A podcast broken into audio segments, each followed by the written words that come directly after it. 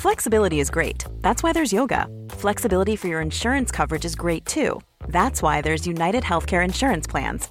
Underwritten by Golden Rule Insurance Company, United Healthcare Insurance Plans offer flexible, budget friendly coverage for medical, vision, dental, and more. One of these plans may be right for you if you're, say, between jobs, coming off your parents' plan, turning a side hustle into a full hustle, or even missed open enrollment. Want more flexibility? Find out more about United Healthcare Insurance Plans at uh1.com. Millions of people have lost weight with personalized plans from Noom, like Evan, who can't stand salads and still lost 50 pounds. Salads, generally, for most people, are the easy button, right?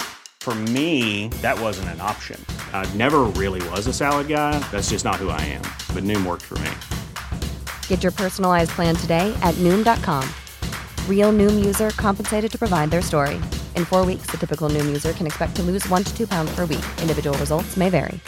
Quality sleep is essential. That's why the Sleep Number Smart Bed is designed for your ever evolving sleep needs. Need a bed that's firmer or softer on either side? Helps you sleep at a comfortable temperature? Sleep Number Smart Beds let you individualize your comfort so you sleep better together. JD Power ranks Sleep Number number 1 in customer satisfaction with mattresses purchased in-store. And now save 40% on the Sleep Number limited edition Smart Bed for a limited time. For JD Power 2023 award information, visit jdpower.com/awards. Only at Sleep Number stores or sleepnumber.com.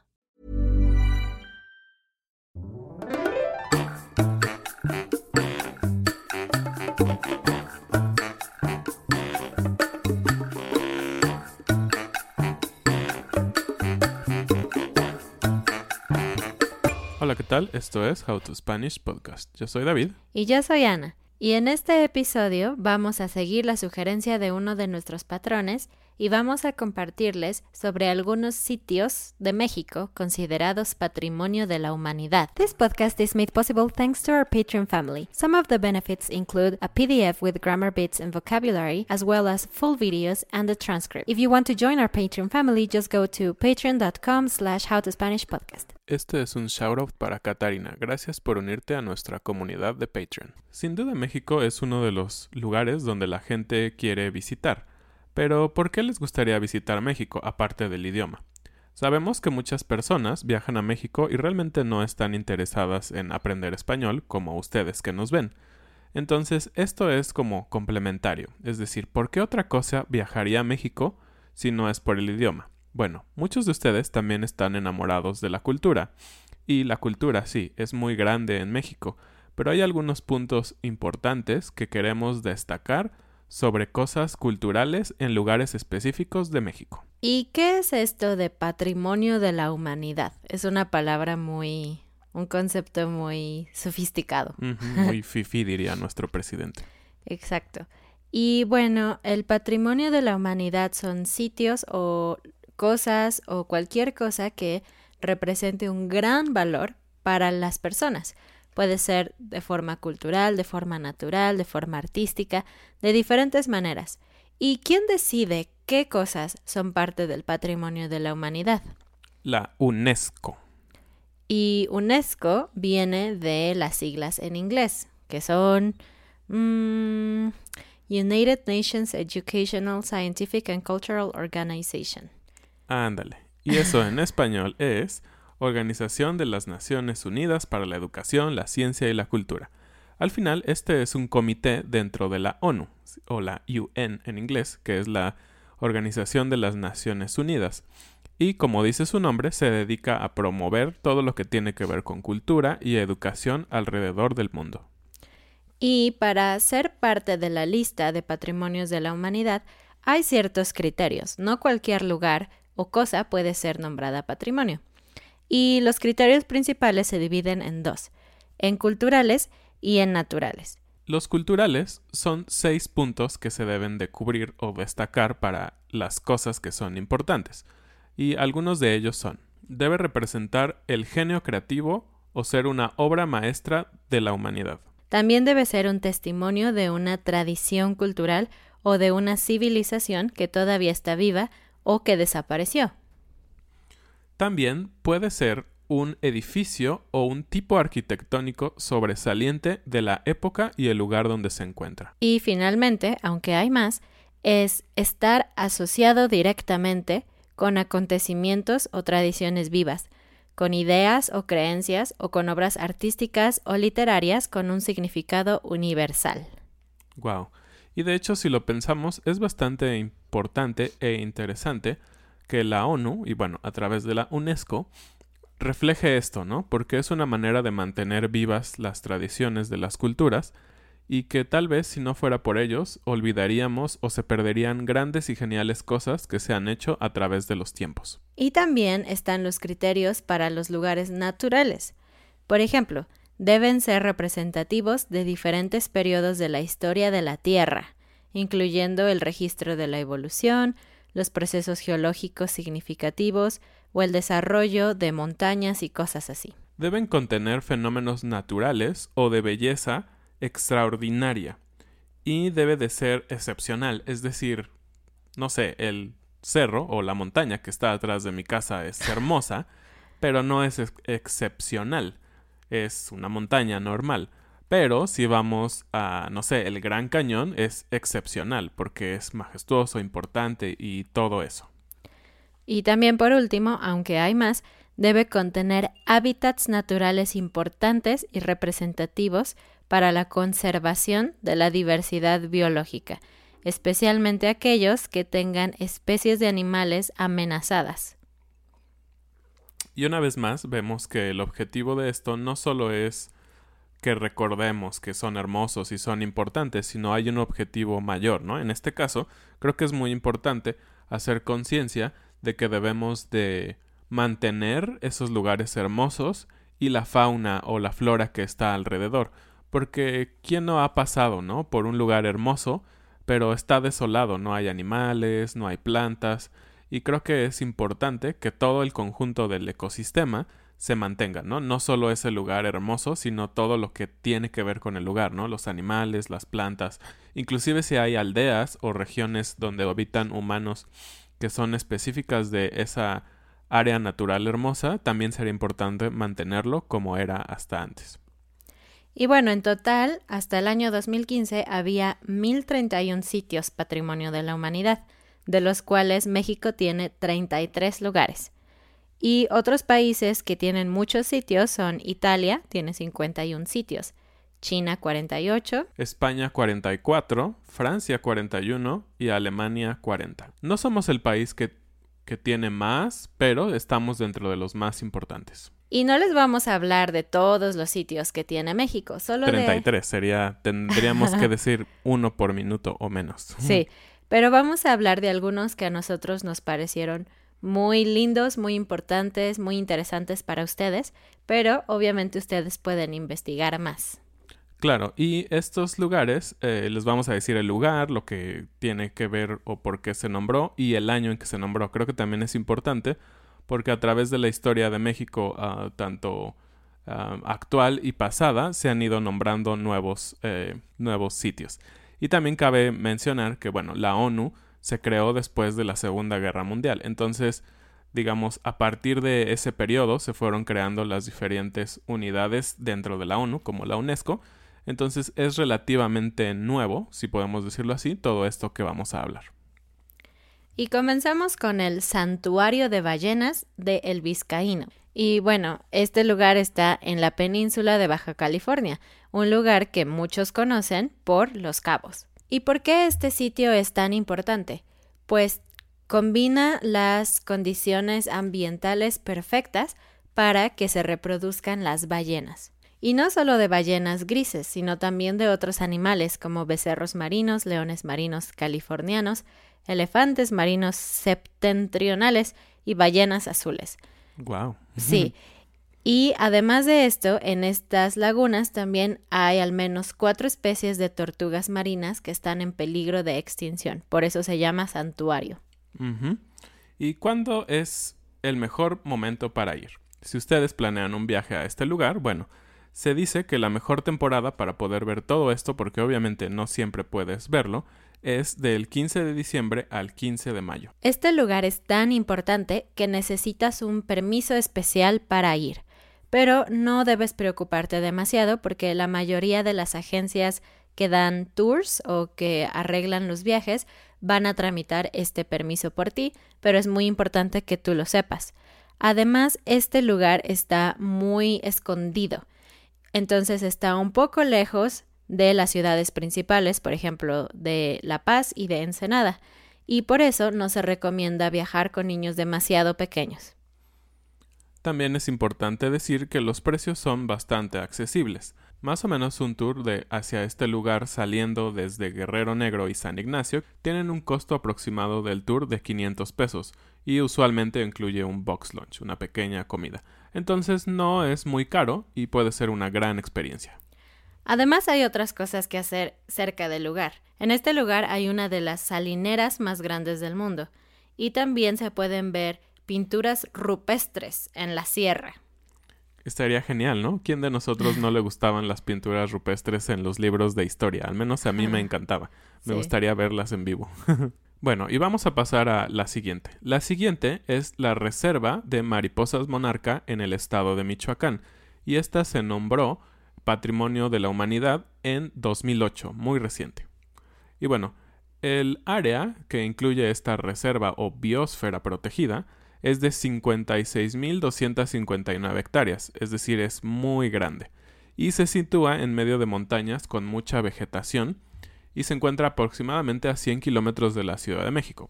Entonces, pueden viajar a Ciudad de México y de ahí tomar un autobús o rentar un auto a esta zona. ¿Y por qué este lugar es tan popular y tan hermoso? Pues cada otoño llegan millones o incluso se cree que billones de mariposas monarca a hibernar allí antes de empezar su viaje hacia Canadá. Y esto lo vuelve hermoso porque, como ya dijo David, es un área muy grande y todos los árboles están cubiertos de mariposas monarca. Entonces, algo que usualmente era verde, ahora es completamente naranja y negro. Y también se dice que algunas de las ramas de los árboles que hay en este bosque incluso se doblan por la cantidad de mariposas que hay en ellos. Entonces pueden imaginarse una mariposa no pesa nada. Si tú tienes una mariposa en tu mano, prácticamente no sientes el peso. Pero ¿cuántas mariposas debe de haber en un solo árbol, en una sola rama, para que la rama se venza un poco por el peso? Es impresionante. No lo había pensado, pero es verdad. Em, la entrada a este lugar cuesta 50 pesos, entonces realmente es barato, aunque la mayoría de las personas contratan tours que incluyen otras cosas como alimentos, etc. Y esos tours cuestan aproximadamente 800 pesos y esto es por lo que les decíamos, como no está tan cerca de la ciudad, algunas veces incluye el transporte desde la ciudad, llegar al lugar y regresar a la ciudad el mismo día. Y un dato interesante es que en esta zona del país habitaban los purépechas, un grupo indígena. Todavía habitan allí y ellos consideraban que la mariposa monarca era el alma de los muertos, que regresaba para visitarlos, porque justamente coincide que las mariposas llegan alrededor de octubre y noviembre, cuando se celebra el Día de Muertos. Y de hecho, es muy interesante porque los purépechas eran un grupo que también habitaron en la zona de Querétaro, y a pesar de que estamos muy lejos, eh, el nombre de Querétaro viene del purépecha, lo que lo hace también muy interesante para nosotros. Significa lugar de las peñas o grandes rocas. Y pasamos a otro sitio un poco similar porque también es una biosfera o una reserva en Xiancaan o Xiancaan en Quintana Roo. Y este sitio fue parte del patrimonio desde 1987. Tiene más años. Y aquí habitaban los mayas y para ellos este lugar significaba origen del cielo. Este lugar está ubicado en la península de Yucatán. Y esta biosfera se compone no solo de bosques tropicales, sino también de manglares, marismas y una zona marina que atraviesa un gran, gran arrecife. Y este sitio es importante porque cuenta con uno de los mayores números de zonas arqueológicas del país tiene 23 zonas arqueológicas importantes, de los cuales Ciudad de Muyil es la más importante. Y es una ciudad maya en la que eh, floreció entre el año 1200 y el 1521. Entonces fue importante por alrededor de 300 años. Y bueno, ¿qué más puedes hacer? Puedes flotar por los canales de Muyil y pasear en bote por los manglares. También hay talleres sobre cómo se hacía el chicle y los textiles. Ah, es muy interesante. Sí, de hecho nosotros no hemos ido, pero vi una foto de todas las personas en el canal de Muyil con sus chalecos salvavidas, pero el agua es azul turquesa y todo es como muy tranquilo y alrededor hay árboles, es muy bonito. Sí, si ustedes han visto fotografías o han ido a los cenotes en la parte de la península, saben que el agua es turquesa y hermosa, entonces es lo mismo en este canal y también algo interesante es que normalmente los guías son originarios de descendencia maya, entonces pueden aprender un poco más sobre la historia de los mayas. Y la siguiente es una ciudad o un pueblo eh, que ahora es muy muy popular y es San Miguel de Allende en el estado vecino de Guanajuato. Y San Miguel de Allende se volvió Patrimonio de la Humanidad en el año 2008. Parte de lo que hace importante y de hecho es parte del patrimonio de San Miguel es el santuario, el santuario de Jesús Nazareno de Atotonilco. ¿Y por qué es tan importante esta ciudad? Bueno, esta ciudad fue fundada en el siglo XVI para proteger el camino real del interior del país. La ciudad alcanzó su parte más importante en el siglo XVIII, en donde se construyeron eh, numerosos edificios religiosos y civiles de estilo barroco, es algo bastante impresionante. Esta ciudad, a diferencia del resto de las del centro del país, no todo es colonial como lo que estamos acostumbrados, como es Querétaro o Guanajuato, ciudad de Guanajuato. San Miguel tiene un aspecto muy diferente y mucho más europeo en el sentido barroco o muy eh, elaborado. De hecho, esta iglesia, la iglesia que también es patrimonio de la humanidad, es bastante impresionante porque es muy diferente a todas las iglesias católicas que hay en la región. Además, este sitio eh, cumple con los criterios de la UNESCO porque es considerada como una ciudad que logró mezclar muchísimos elementos de las culturas circundantes, es decir, de los criollos, los mestizos, los indígenas, los españoles y otras partes de Europa también. Y sin duda, trajo lo mejor de Europa, ¿no? De las mejores arquitecturas. Algo interesante de San Miguel es que se ha vuelto una ciudad en donde viven muchos extranjeros. Y eso lo ha hecho también un poco cara, la verdad, para los mexicanos. Cuando tú quieres ir a San Miguel, sabes que tienes que ahorrar un poquito. ¿Y por qué se hizo esto tan popular? Sobre todo con personas extranjeras de Estados Unidos. Después de la Segunda Guerra Mundial, algunas personas de Estados Unidos, sobre todo militares retirados, buscaron lugares para vivir fuera de Estados Unidos y San Miguel de Allende tuvo una escuela que aceptaba a estudiantes de Estados Unidos y validaba, digamos, lo que habían estudiado en Estados Unidos, que no era tan fácil en esa época. Entonces muchas familias completas decidieron venir a vivir a México, específicamente a San Miguel, y es por eso que hay una gran comunidad de estadounidenses viviendo en San Miguel ahora mismo. Y además de caminar por la ciudad y disfrutar de su arquitectura, hay muchas cosas que hacer. Hay varios museos.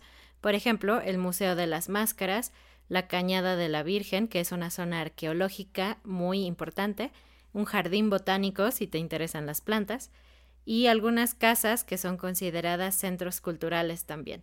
Y por último, diré que la capilla que mencionamos de Jesús Nazareno de Atotonilco se considera la Capilla Sixtina de América. Entonces pueden ver que es algo muy muy importante. Y el siguiente es un lugar que conocí recientemente, creo que el año pasado, y quedé muy sorprendida. Es el Hospicio Cabañas, un museo en Guadalajara. Y este museo entró a la y este museo entró a la lista de Patrimonio de la Humanidad desde 1997. Es un museo que se encuentra en el centro de la ciudad de Guadalajara, entonces cuando ustedes vayan a Guadalajara es muy conveniente porque pueden ir a este museo y pueden visitar la zona centro de la ciudad. Y se llama hospicio porque se creó a principios del siglo XIX y el punto de este lugar era cuidar y ofrecer asilo a cualquier persona que lo necesitara, especialmente a ancianos, a huérfanos y a discapacitados también. Eso es importante porque se considera que este lugar es muy diferente a otros lugares de la misma época, porque como estaba hecho para proveer ayuda a personas con capacidades diferentes, la construcción es muy diferente, es muy amplia, había rampas, cosas que antes no eran tan comunes en la arquitectura. Así es. ¿Y por qué se vuelve tan importante este hospicio? Que cabe mencionar, obviamente hoy en día ya no es un hospicio, es un museo. Y bueno, es importante porque en la parte de la capilla central y en algunos otros lugares, pero específicamente en la capilla central, uno de los artistas y muralistas mexicanos más importantes de la historia, José Clemente Orozco, pintó cosas maravillosas que de verdad te dejan sin habla. Él ocupó algunas técnicas que usó justamente eh, Miguel Ángel en la capilla Sixtina. Y la verdad es que cuando tú lo observas en un libro o en una foto, es como, ah, está bonito, bien hecho. Qué chido. Pero cuando tú lo ves en vivo, y especialmente cuando escuchas la explicación por parte de las personas que entienden un poco más de arte que yo al menos, quedas maravillado. Él utiliza técnicas con las que tú puedes ver cosas diferentes simplemente con ver con cambiar de posición o de ángulo. Exactamente. Entonces él juega mucho con la perspectiva, con los colores, con el volumen de lo que son las cúpulas. Entonces es algo bastante impresionante y cuando te das cuenta de todo lo maravilloso que hay en ese lugar, simplemente quedas boquiabierto. Recuerdo mucho una pintura donde hay un caballo y lo miras y el caballo te mira a ti. Caminas y el caballo te sigue mirando. Es como si el caballo te siguiera. Sí, es, es muy impresionante y un poco creepy, un poco de miedo, ¿no? Porque dices, oh, ese caballo me persigue. y pasamos a la ciudad prehispánica de Uxmal, que también está en Yucatán. Yucatán es un estado donde hay demasiadas cosas culturales y naturales por ver. Lo sí, recomendamos. Claro. Y sobre todo porque ahí estuvo basada la cultura maya en el tema cultural y en el tema de naturaleza, bueno, ustedes muchos conocen Cancún y han ido a hablar, pero hay mucho más que Cancún.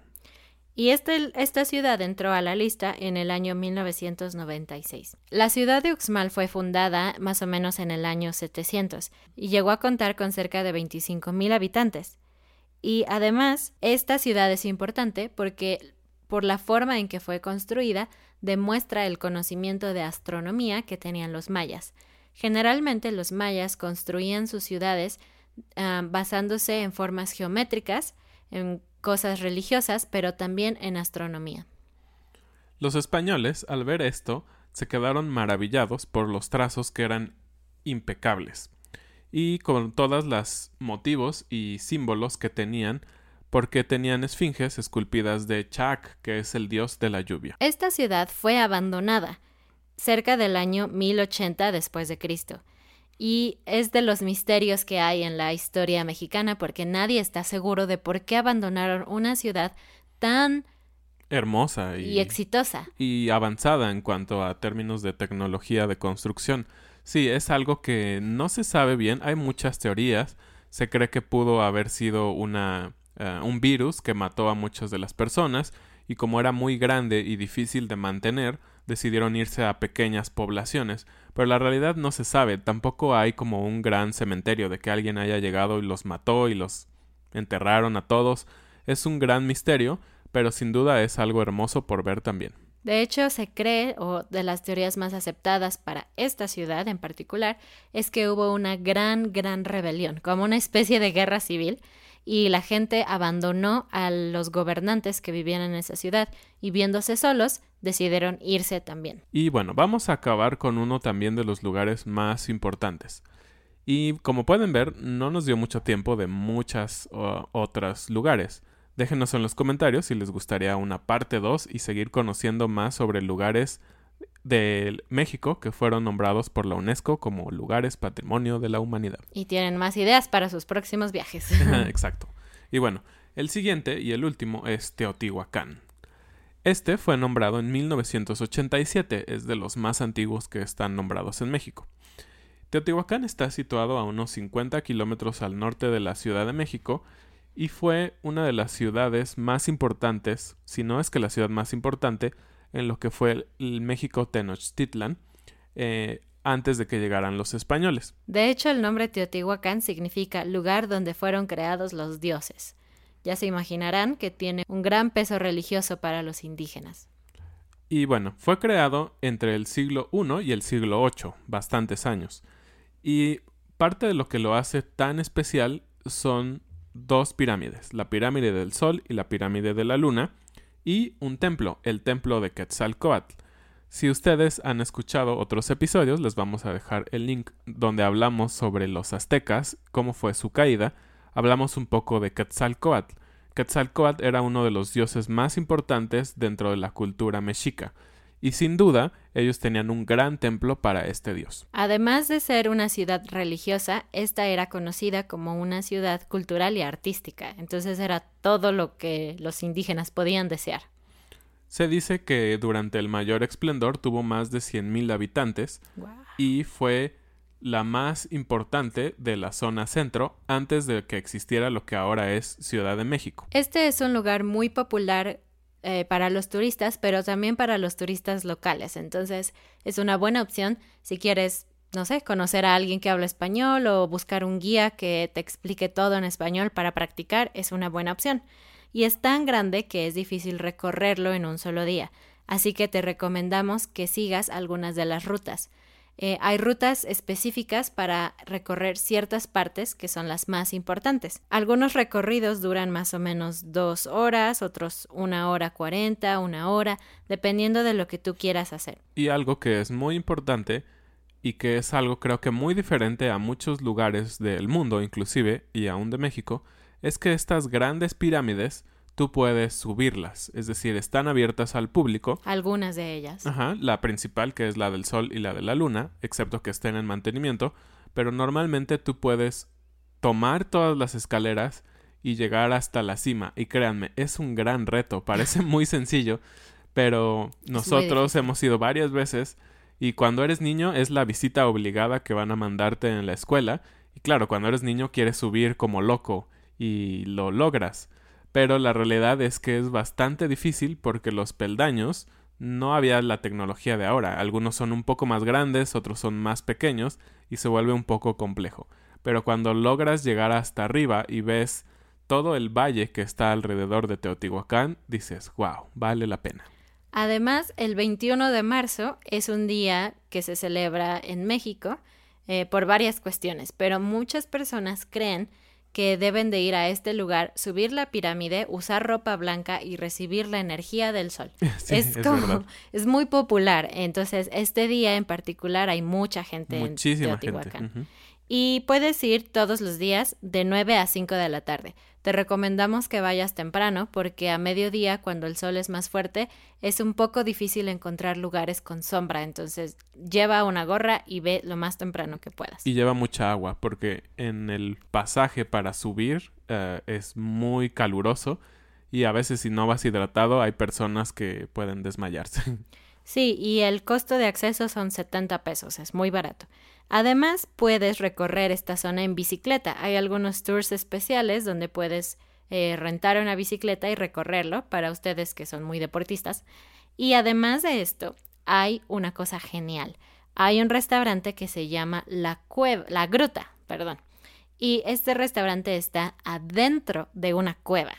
Wow, debe ser muy interesante. La verdad es que yo no sabía de este restaurante. Y no sé si me encantaría, eso de los lugares cerrados y oscuros no es mi hit. Pero bueno, es una opción para los que les gusten esas experiencias. Y bueno, hablamos muy poquito de cada uno, podríamos hablar muchísimo, pero solamente era una manera de mostrarles cuáles son estas grandes maravillas de las 31 que tiene México. 33. Perdón, 33. ¿Cuáles son las que consideramos un poco más importantes, porque realmente todas son importantes, por eso la UNESCO las nombró. Así que déjenos en los comentarios, como les decíamos, si quieren conocer un poco sobre otras. Y la frase del día es... Patitas, ¿pa' qué las quiero? y bueno, esta frase tiene un origen bastante antiguo y la seguimos ocupando. Pero de hecho el origen es chileno o de Uruguay y tiene un significado un poquito diferente allá que en México. Pero en México lo que significa es huir rápidamente de algún lugar porque patitas son las piernas. Recuerden que en español piernas es para personas, patas es para muebles o para animales, pero muchas veces para sonar más graciosos, nosotros en español decimos patas para las personas también. Es un poco grosero, pero al mismo tiempo es chistoso. Entonces, patitas, es como piernitas, ¿pa qué? Es para qué las quiero. Es como una pregunta, como de ¿cuál es tu propósito? Pues correr, ¿no? Entonces, correr de un peligro o también cuando tienes muchas ganas de viajar o de salir, puedes decir patitas para qué las quiero. No voy a perder ni un minuto más y voy a viajar a México. Exacto. Entonces, por eso escogimos esta frase. Así que, patitas para que las quiero, vayan a visitar estos grandes lugares de México y cuéntenos sus experiencias si ya los han visitado. Bueno, eso fue todo por esta vez y nos vemos la próxima. No olviden suscribirse al canal si nos están viendo en YouTube y visitar la página de Patreon si quieren la transcripción interactiva de este episodio. Adiós. Adiós.